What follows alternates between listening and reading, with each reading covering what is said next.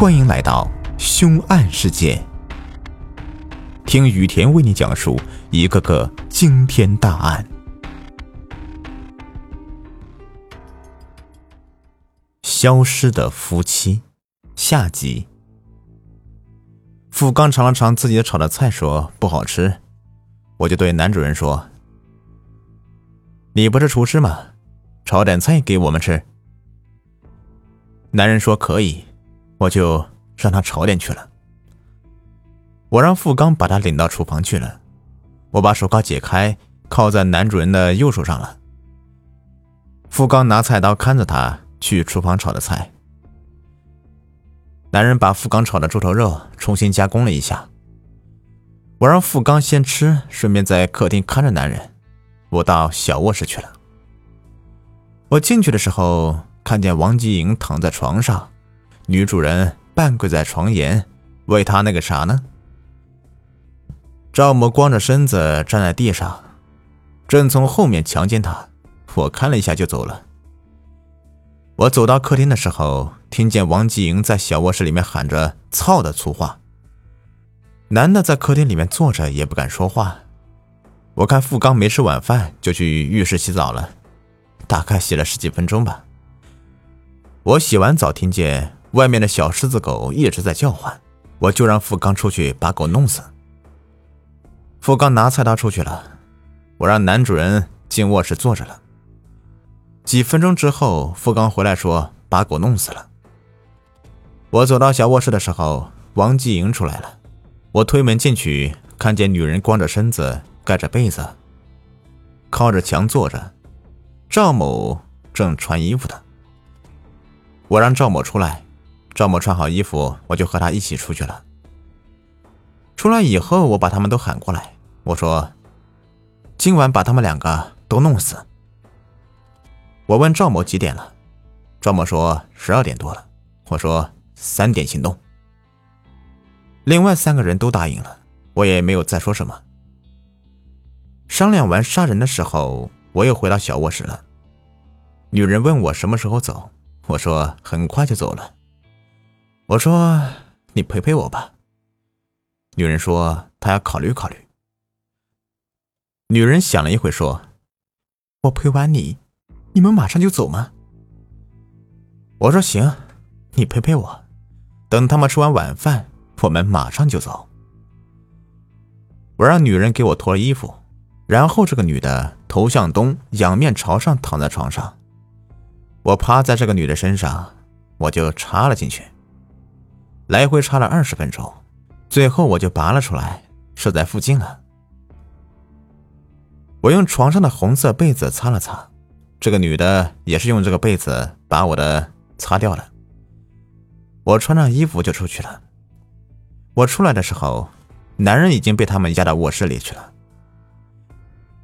我到卧室里面看了看，男人打了背靠，坐在床上的。富刚看见我来了，他就说自己要去洗澡。出门后，他也没有去洗澡，而是去了小卧室，也是去强奸那个女的去了。王金和赵某到客厅看电视去了。卧室里面很乱，衣服都扔在地上了，床头柜也倒了，地上还有一个碎的啤酒瓶子。我看见男人的右臂破了，我问他怎么弄的，他说。被地上的酒瓶给划破了，我找了个毛巾给他擦了擦血。我问他银行卡的密码是多少，他给我说了两个卡的密码。我就让赵某和王吉莹骑着男人家的踏板电动车出去取钱。我打开主卧室和小卧室的门，主卧室和小卧室的对门的，我站在两个门之间，我既能看见富刚强奸女人，又能看见主卧室的男主人。富刚一边强奸女人，一边发出啪啪啪的撞击声的。女人哭得很厉害。我在主卧室也听得清楚，男人在主卧室回脸朝南坐着，一句话也不说。我回主卧室的时候，男人对我说：“听见我们强奸女人的声音，就求求我们不要伤害人。”我就哄他说：“行。”半个小时以后，王继英和赵某就回来了。回来的时候还买了四瓶饮料，分别是黑卡、冰红茶、绿茶、脉动、小面包、小饼干、瓶装的娃哈哈酸奶、火腿肠、两包玉溪香烟、三包苏烟。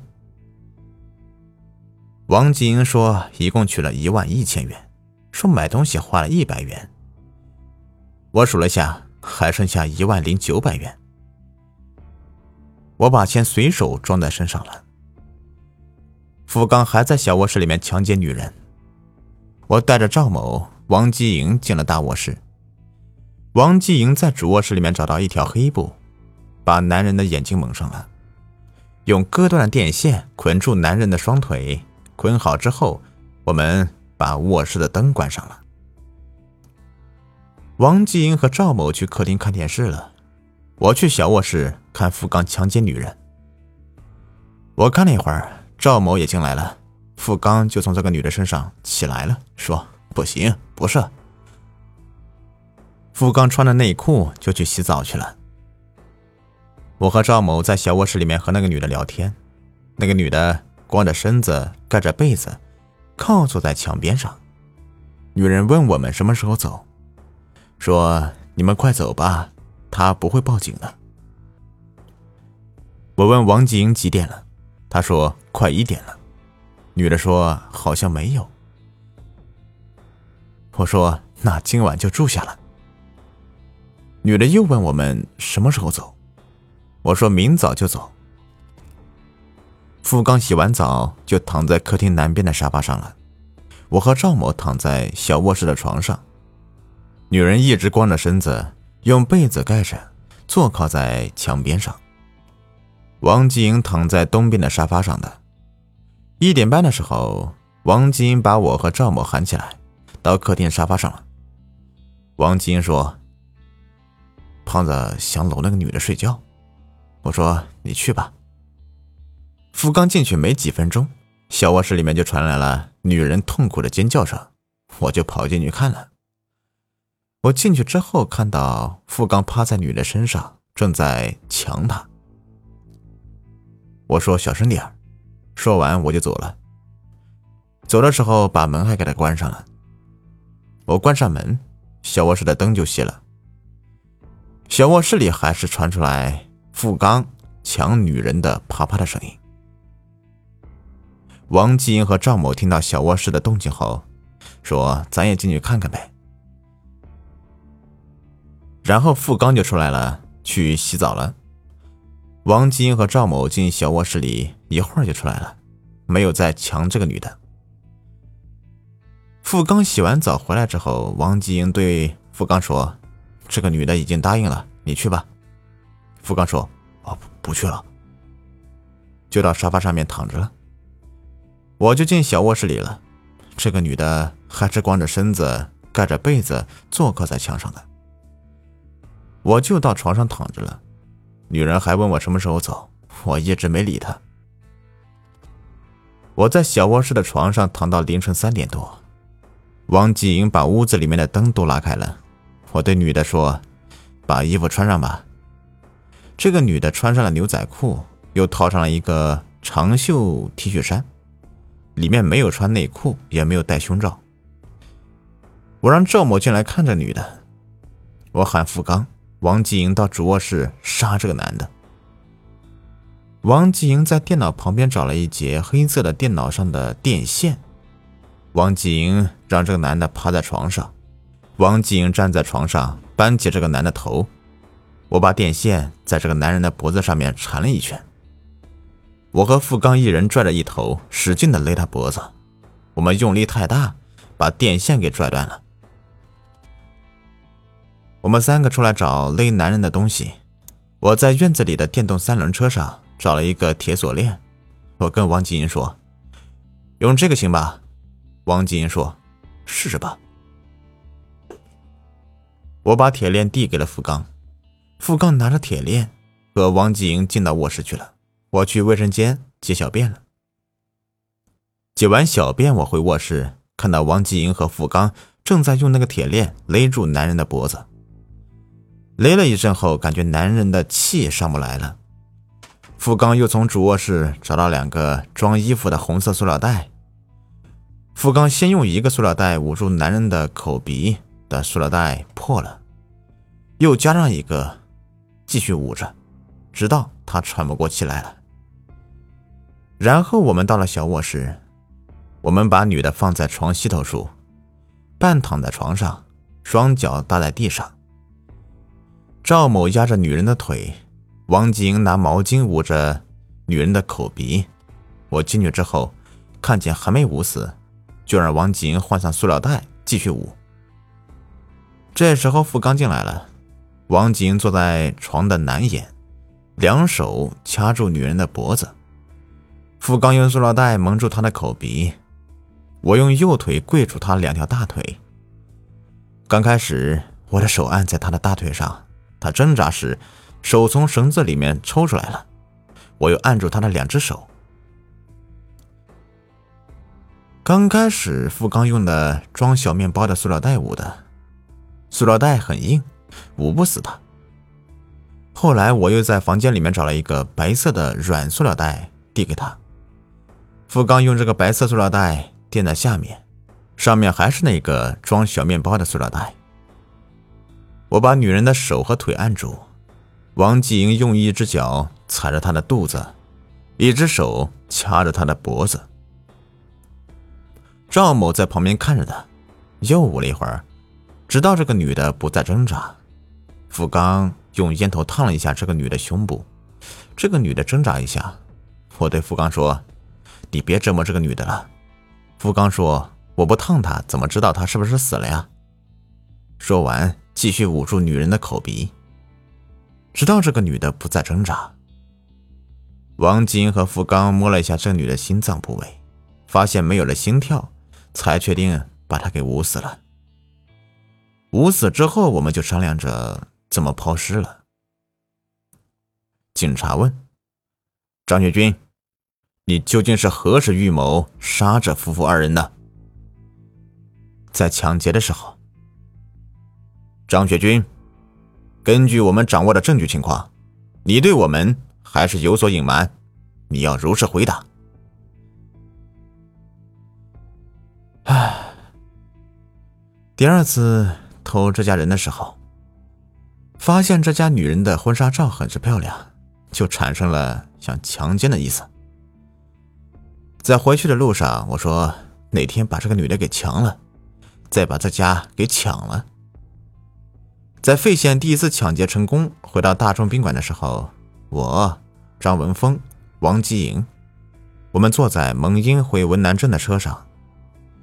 我们三个偷偷的商量，找一天把这家给抢了，再把女的给强了，最后呢，再把他们给杀死。后来付刚上完通宵，在我家那里睡觉的时候，王继英不知道跟他说了什么，他非要跟着我们来。我们到这家前面小树林的时候，我们四个人又商量了，怎么实施抢、抢劫、杀人。我们一开始商量着，杀完人之后把尸体扔到水里。王金说水太浅了，藏不住。我说要不杀完人之后，把人藏到附近的一个山洞里，挖个坑把他们埋了，一时半会儿也没人发现。当时我还把随身携带的手铐交给了王继颖，让他拿着铐着男人。警察问：“这个山洞你们是怎么发现的？”我第一次来他家盗窃的时候，在他家附近发现了这个山洞，当时我还上去了。山洞离地有一米多高，脚踩着缺口能够爬进去。洞口是圆形的，入口窄，里面比较宽敞，里面有烧过的一堆玉米杆。警察问：“把你们抛尸的过程讲一下。”我们商量着，我和赵某弄这个女的，王吉英和付刚弄这个男的。按提前我们的商量好的，把尸体藏到洞里。我先抬着这个女的尸体出来，去了西南方向的羊水站。我和赵某走到羊水站上面，羊水站有个大斜坡，有两层楼那么高。斜坡下面有个小台阶，下了这个小台阶，向南走十米左右就是那个山洞。我把这个女的尸体放在斜坡上面滚了下去，滚到羊水站的废弃的房子那个位置吧。我们顺着台阶走了下来，继续搬着尸体穿过废弃的房子，抬到房子南侧的台阶处，顺着台阶把尸体滚了下去。这时，付刚给赵某打电话说，他俩搬不动男的尸体，让我们回去帮忙。我们回去之后，付刚和王继营搬前面的胳膊，我和赵刚搬他两条腿，我们四个人抬着把尸体抬到羊水站的大斜坡上面。然后把尸体滚下去了。尸体滚到废弃的房子，我们把尸体抬着穿过废弃的房子，把尸体抬到台阶那儿，顺着台阶滚下去了。我们四个人把男人的尸体抬到山洞口，赵某和王继营先爬到山洞内，我和付刚在下面拖着尸体，赵某和王继营拉着尸体的手，把尸体拉进山洞里。我和付刚也爬进了山洞里。我们进去之后，把尸体抬到山洞的北侧的宽敞处放下了。然后我们四个人一起去台阶把女尸抬到洞口，用同样的方式把女尸拉进山洞里。我们四个进去之后，把女尸放在男尸的外侧。男尸当时平躺在山洞里面，头东脚西，女尸就在男尸的外侧。面朝男尸，头东脚西侧躺着。王继英和赵某先回去打扫卫生去了，我和付刚留在山洞里面找东西遮住尸体。我们在山洞前面的树林里找了一些玉米杆我又到山洞的上面找到一些，我在这里抱了一大捆呢。我又到山洞上面找到一些，我和付刚用玉米杆把尸体盖住了。盖完我们就回去了。回去的时候，赵某和王继营已经把主卧室和小卧室的床都铺好了，把脏被子放进壁橱，把新被子拿出来铺好。我把屋子里面的烟头都扫走了。付刚去厨房和外面那个屋子打扫卫生。王继英在他家找了三个塑料袋，我们把打扫出来的垃圾放在塑料袋里面。把银行卡、手机，还有买的零食、吃的西瓜皮呀、几件衣服，全部都装进塑料袋了。早上五点左右的时候，我们顺着河沿向北走的。我和赵某、付刚分别提了一个垃圾袋，王继营提着电脑主机。我们沿河走了一段距离之后，把垃圾和电脑主机扔到了河里了。扔完东西之后。我们就上大路分头走了。我和付刚直接打的，坐车到平邑县了。他俩怎么走的，我就不知道了。当天早上八点，我们在平邑县碰了头，我们又一起坐车去了济宁。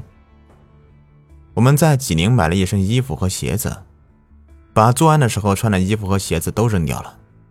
我们当时打算是出去躲躲的，结果就被你们抓获了。最后这四名杀人犯，除了未成年的赵峰，其余三人全部被判死刑。其实像这样的案件，你很难总结出什么经验来。